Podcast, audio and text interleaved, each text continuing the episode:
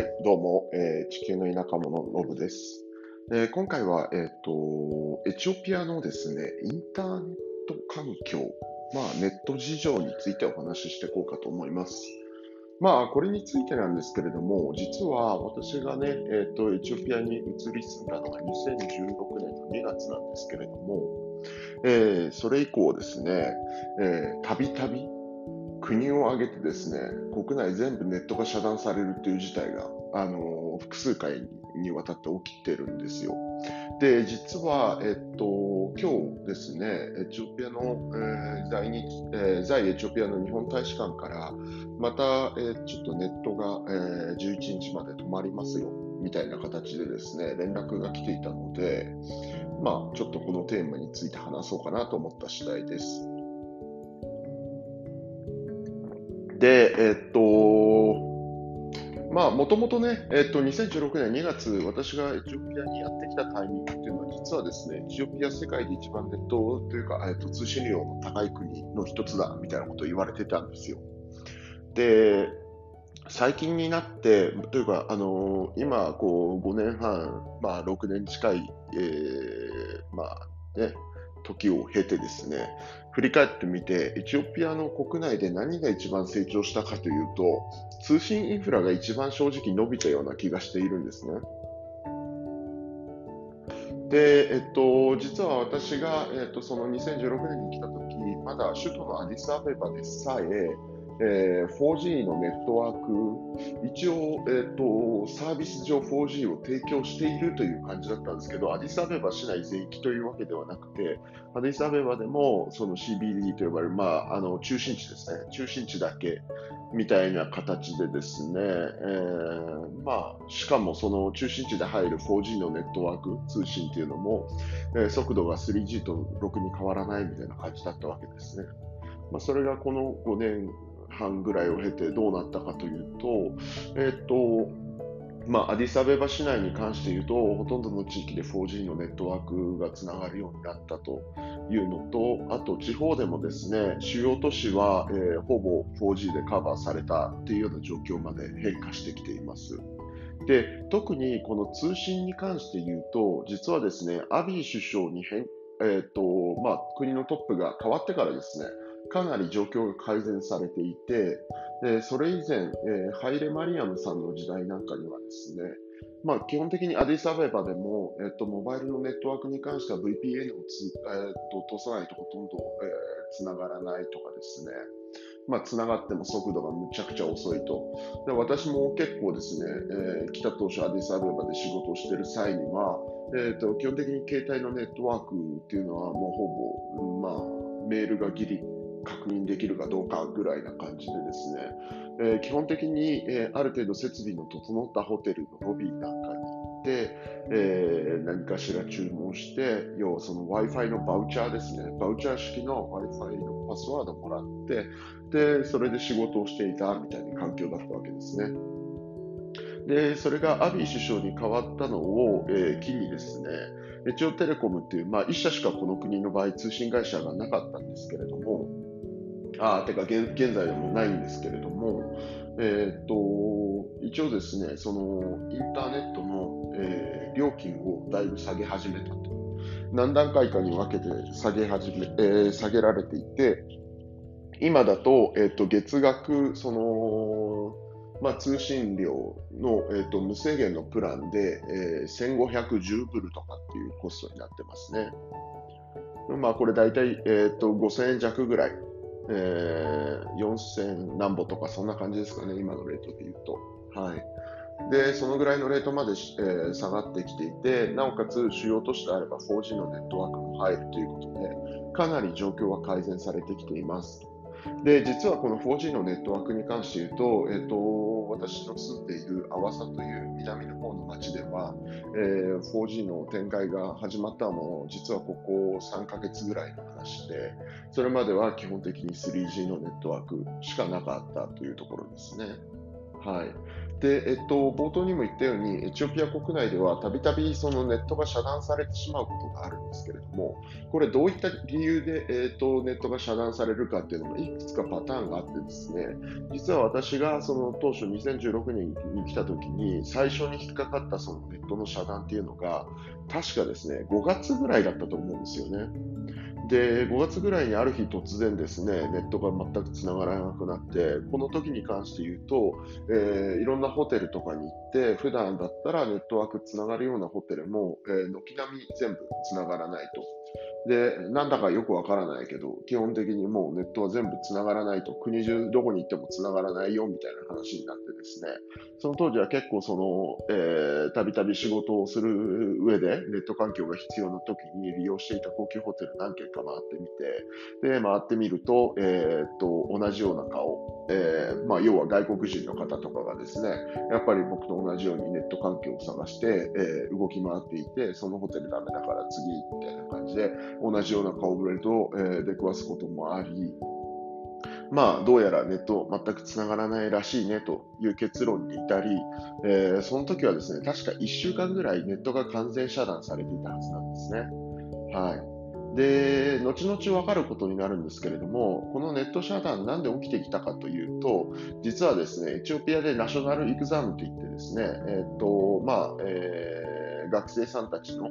えー、学力をテストする、まあ、試験があるわけですね。年に1回の大イベントなんですけれども、まあ、そのテストのタイミングで、えー、要はですね、えー、エチオピアの国としての説明によると、その試験に対して不正行為等が行われないようにネットを遮断しているんだということで、えー、ちょっとね、すんなり信じることができないような理由でネットが1週間ほど遮断されていたということが発生していましたね。で、また、え、ー、と、2017年になってもですね、えー、確か2年連続でネットが遮断されて、で、この時には、ああ、そうか、ナショナルイクザムの時期だからかなと、まあ、自分の中でもスッと納得できるような感じになっていたという感じですね。はい。で、その後も何度かネット遮断されたことはあって、これまあ地域にもよるんですけど、えー、例えばですね、えー、2018年じゃないな、2019年かな。えー、と、私がそのアワサという南部の方の町に引っ越したのが2018年の7月ぐらいだったと思うんですけれども、その辺りから実はその南部諸民族州、当時はですね、アワサという町は南部諸民族州の州都となっていたんですけれども、まあその南部諸民族州には55ぐらいの民族がですね、暮らしていて、まあ諸民族っていうぐらいなので、たくさんの民族が暮らしていたんですけれども、その中で一番、え、ー、と、規模の大きなシダマっていう民族があるんですけれども、シダマという民族が、要はですね、えー、自前の州を持ちたいと、南部諸民族州から分離独立して、えーと、自治権を得たいみたいな動きが出てきたときにですね、実はそのアワサという町でも結構その民族対立みたいなことが起きてですね、えー、結構その治安が悪化している時期があったんですね。で、その時期なんかは、もう私の家とかもですね、えっと、阿波佐という町の結構比較的外れの方で、なおかつそのシダマという民族の人がですね、多く住むエリアだったんですね。で、ちょっと、まあ、その辺もともと治安があまりよろしくないと言われてる中、そのシダマの民族の、えーと、州からの分離の話とかがあって、かなりそう当時はね、えーとまあ、私の家から出て、ちょっと一本道行くと、なんかタイヤが燃やされて石投げてる人がいたりとかですね、わけのわからない状況によく、え、遭遇していたんですけれども、その時なんかは、えっと、実はその、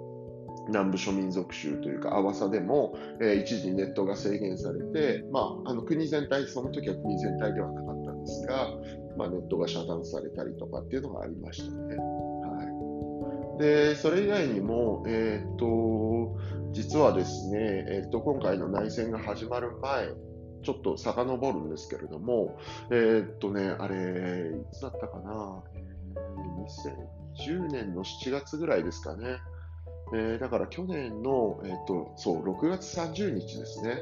6月30日に、実はね、えっと、まあ、オロモという民族のですね比較的有名な歌手が、えー、殺害されるという事件が起きたんですけれども、まあ、銃殺されてしまったというような話があってですね、その際には、実はその、まあ、その歌手が、えっと、比較的政治思想というか、アクティビスト的な側面も持っていて、で、そのミュージシャンを支持しているような人たちが立ち上がって、デモを起こすなどで緊迫した状況になったことがあったんですね。で、その時は、えっと、6月30日で明けて7月多分1日ぐらいからですね、えー、ネットが朝起きて9時、10時ぐらいからかな、ネットが遮断されて、おお、なんだなんだという感じで、えー、確かあの時はね、アディスアベバで3週間ぐらい、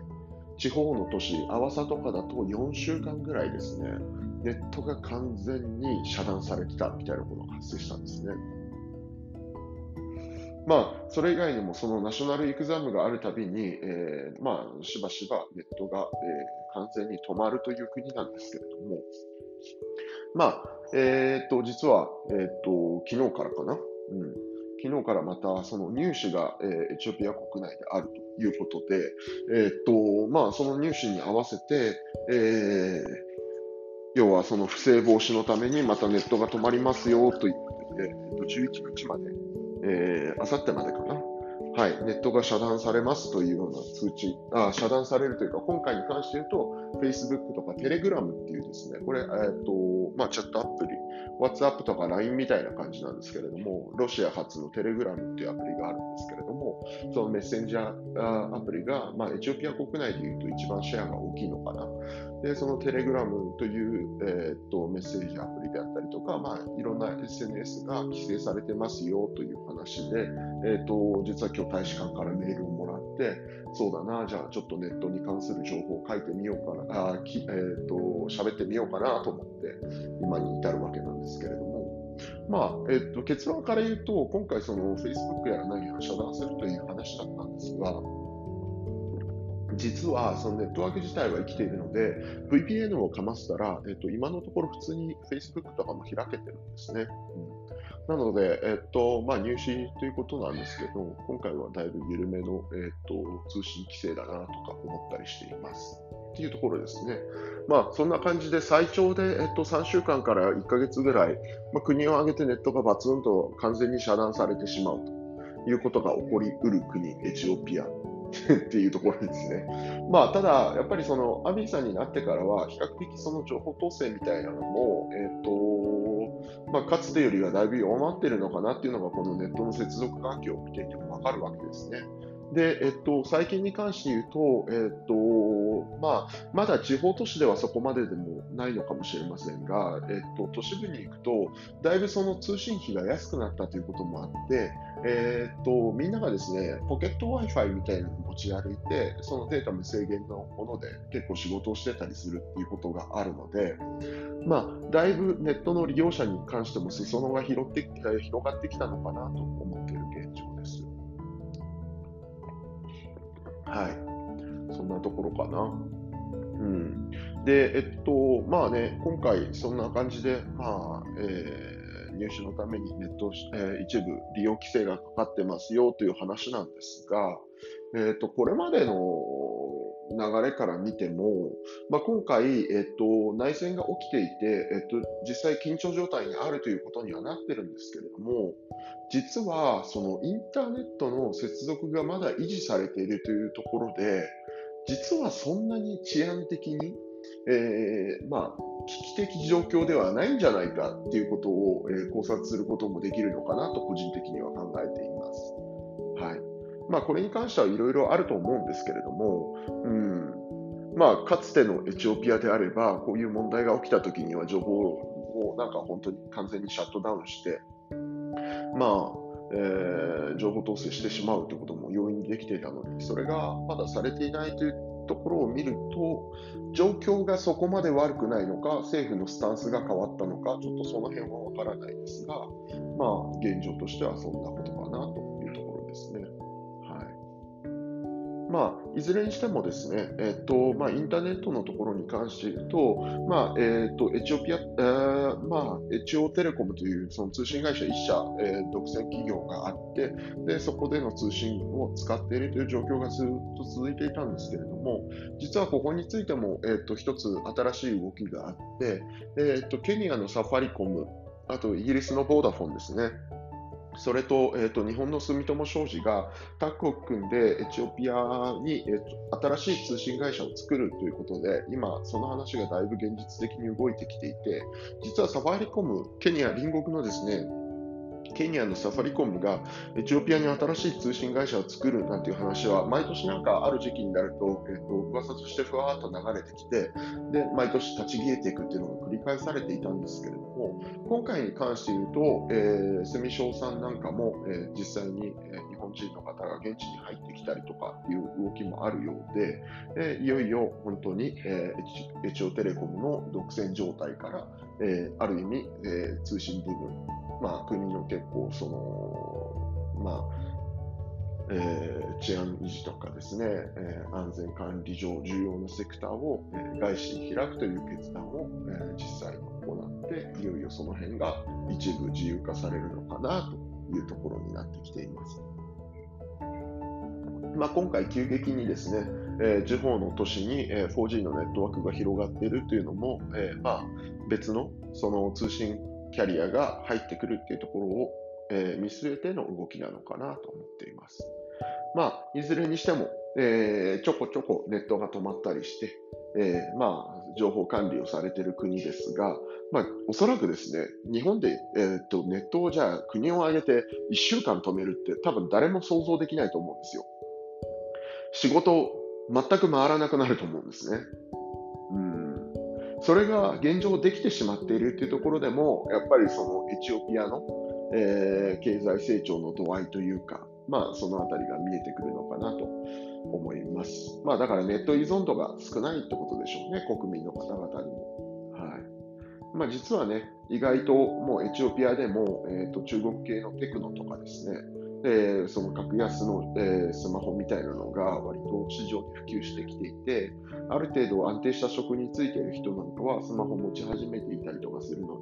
で、で実際に Facebook を使ったり、えー、Instagram を使ったりとかっていうことも出てきているので、えー、かなりネットに関する状況っていうのは、えー、エチオピア国内でもこの5年半、5年、6年ぐらいの間で、え、大きく変わったところなのかなという印象を受けています。はい。まあちょっとネットに関しては、えー、すごい簡単な感じになっちゃいましたけど、この辺にして、また、えっ、と、そのうちですね、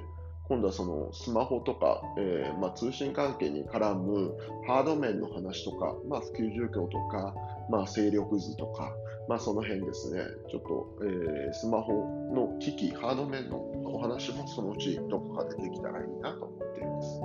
では今日はここまでです。どうもありがとうございました。